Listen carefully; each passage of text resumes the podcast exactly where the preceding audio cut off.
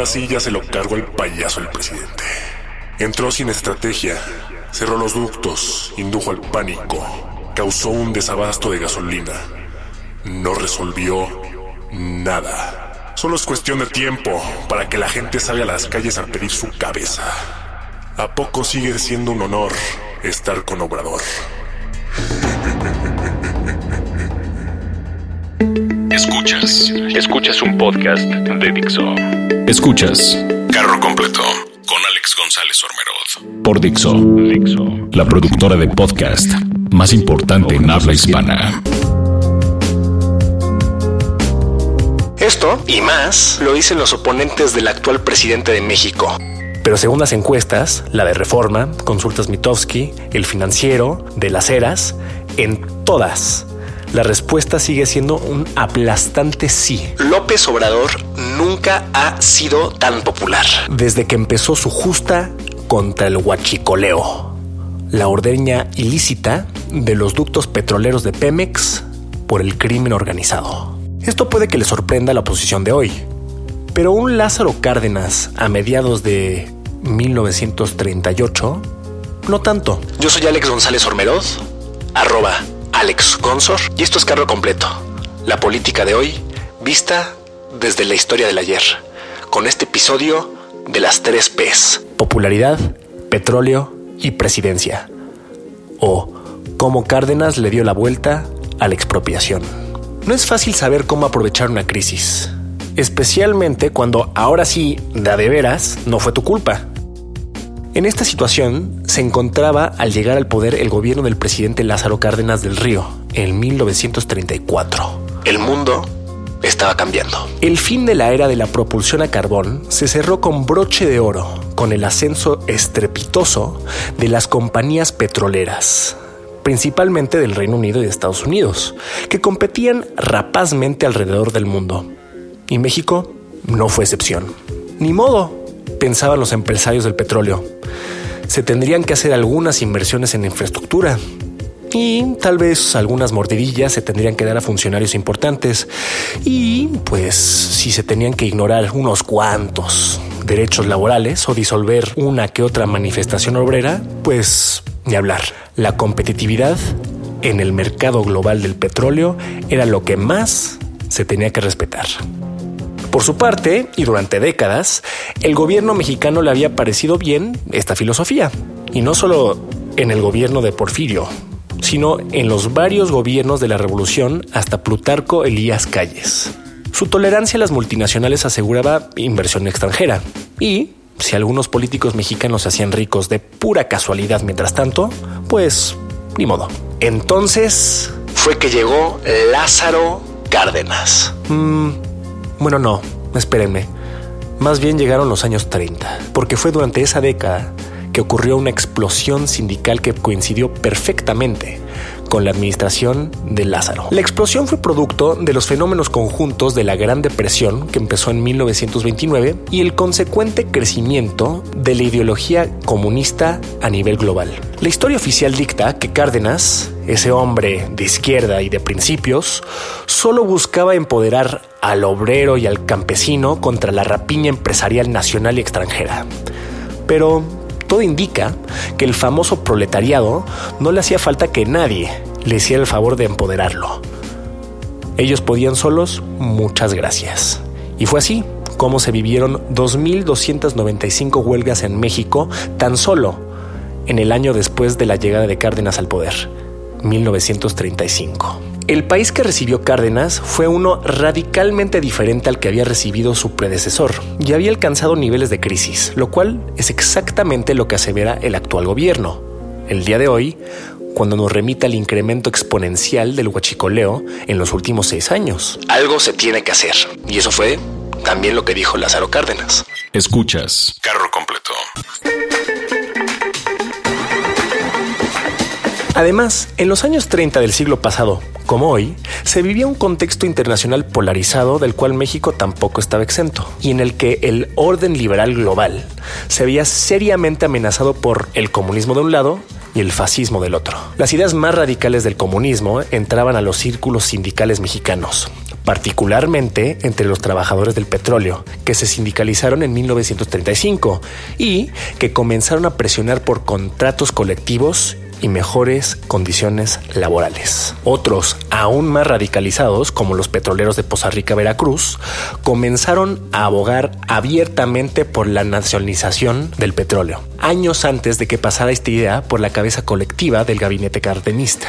Del otro lado del espectro ideológico, los empresarios anticomunistas, dolidos por las secuelas de la Gran Depresión y sobre todo anticardenistas, comenzaban a ver con mejores ojos al fascismo.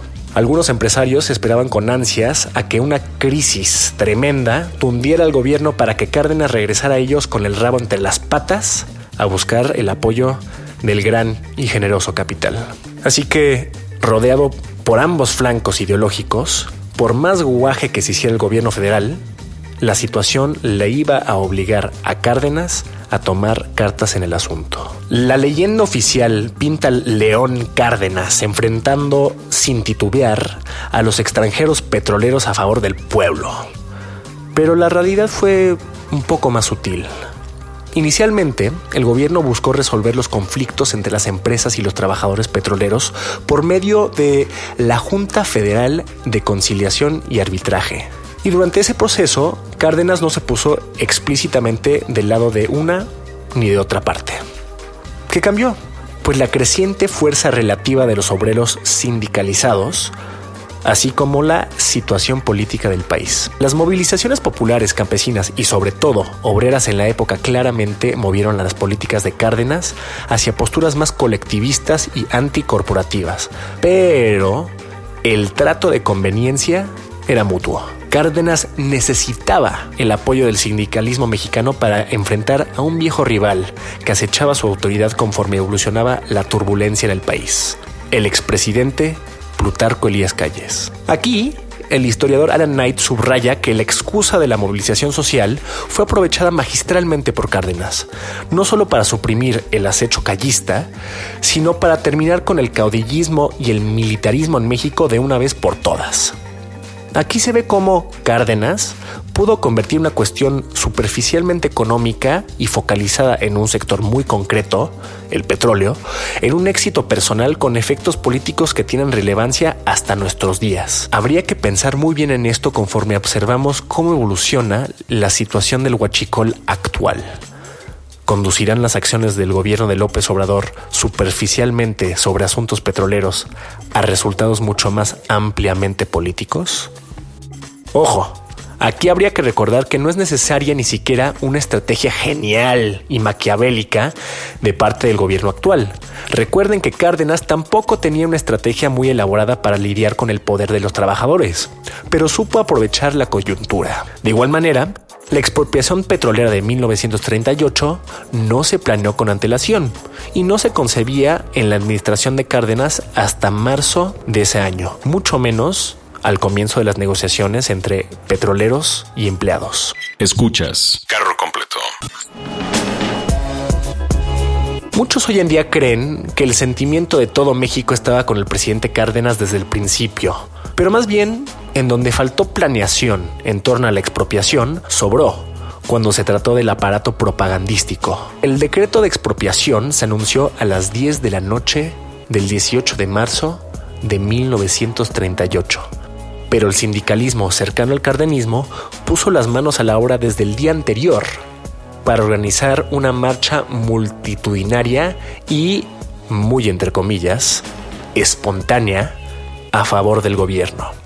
Como el historiador O.F. González Salinas dice, el gobierno cardenista intentó justificar la expropiación petrolera recurriendo a una retórica patriótica y, en menor medida, apelando al beneficio económico que ésta traería al país. Así que a fin de cuentas, la estrategia de propaganda concertada del gobierno fue mucho más importante que la planeación de la expropiación en sí. Comparemos eso con la estrategia del gobierno actual que usa de hecho, la imagen de Cárdenas para convocar solidaridad nacional con este desabasto de petróleo frente al crimen organizado y el acecho a Pemex. Pero los militantes de Morena no son los únicos que se pueden beneficiar de este episodio de la vida nacional.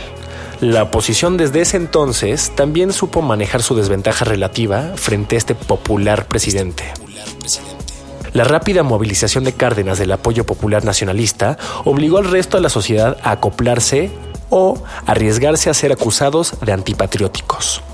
Las clases medias, salvo una demostración en marzo de 1938 de sabor más nacionalista que xenofóbico, se mantuvieron por mucho tiempo calladas.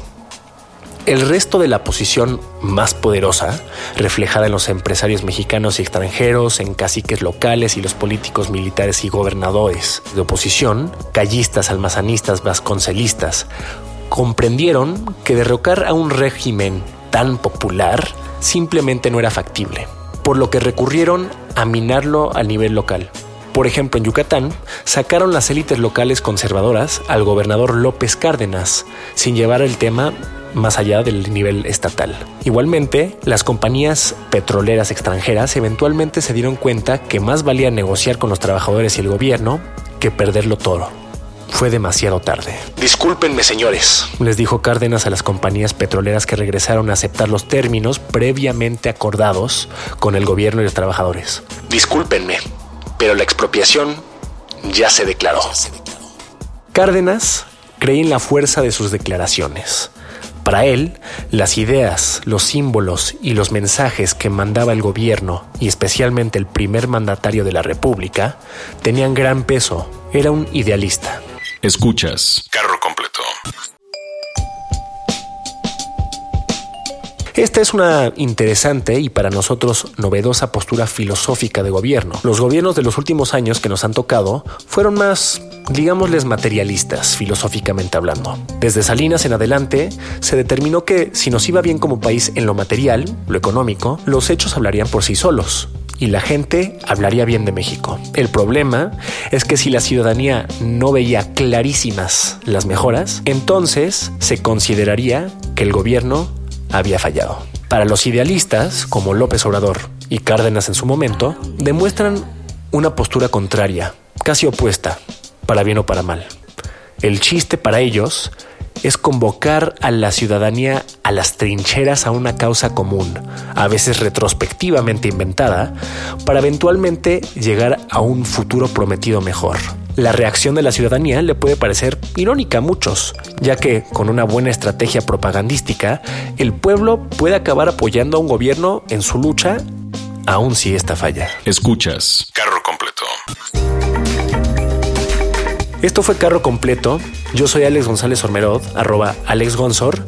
Y, ah, por cierto, claramente todavía tengo la cabezota metida en el siglo XX, porque no he mencionado que estamos por todo el Internet.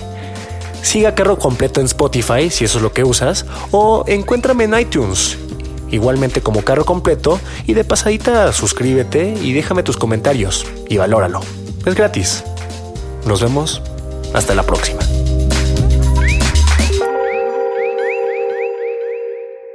Dixo presentó Carro Completo con Alex González Ormerod.